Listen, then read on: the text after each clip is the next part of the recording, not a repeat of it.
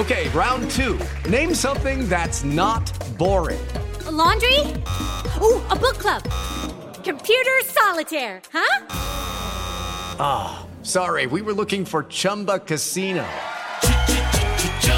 That's right. ChumbaCasino.com has over 100 casino style games. Join today and play for free for your chance to redeem some serious prizes. ChumbaCasino.com. No purchase necessary. Full prohibited by law. 18 plus terms and conditions apply. See website for details. Ciudadanos informados, informando. Este es el podcast de Iñaki Manero, 88.9 Noticias. Información que sirve. Tráfico y clima cada 15 minutos. En ninguna, en ninguna población de murciélagos circula el actual virus pandémico, por lo que es importante dejar de estigmatizarlos, ya que la emergencia sanitaria ha puesto mayor presión en las diferentes especies, cuando varias de ellas están bajo amenaza o riesgo de extinción.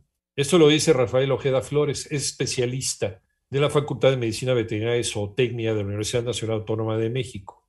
Y bueno, y son nuestros investigadores mexicanos de, pues de alto nivel. También detalló, detalló el doctor Rafael Ojeda, que esta situación se agravó recientemente debido a que en múltiples estudios se han revisado las asociaciones entre microorganismos y sus hospederos. Esto de hospedero, que suena muy feo, es la gente que, eh, que recibe a estos microorganismos. Y a los murciélagos se les ha señalado como hospedadores de virus emparentados con el SARS-CoV-2, aunque no se trata del actual virus pandémico. Sí, es que lo platicamos al inicio de la pandemia.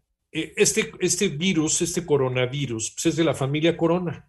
Y la familia Corona tiene un chorro de primos. Están los Corona López, los Corona Pérez, los Corona Fernández, los Fernández Corona, los, los Martínez Corona, ¿no? Son así. Entonces son distintas mutaciones de distintas familias de este virus.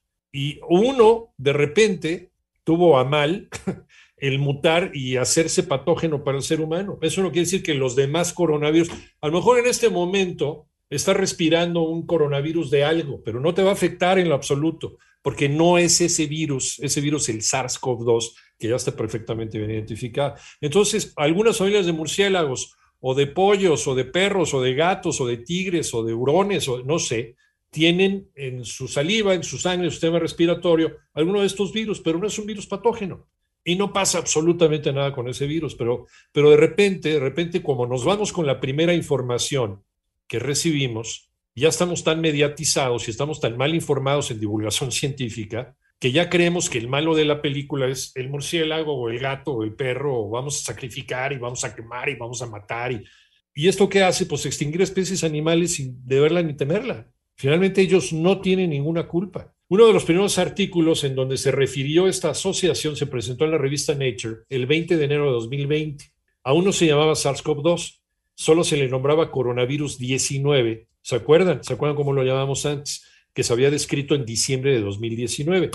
Ahí se indicó la estrecha relación entre el coronavirus adaptado al ser humano y algunos virus detectados en murciélagos chinos en años previos pero que no tienen nada que ver con este virus. Es de la misma familia Corona, pero no tiene nada que ver. Entonces, de acuerdo con este doctor, este investigador de la Universidad Nacional Autónoma de México, Rafael Ojeda Flores, no es el culpable y muy probablemente seamos nosotros los culpables porque mutó y pasamos de un ser humano al otro el bicho. Interesante.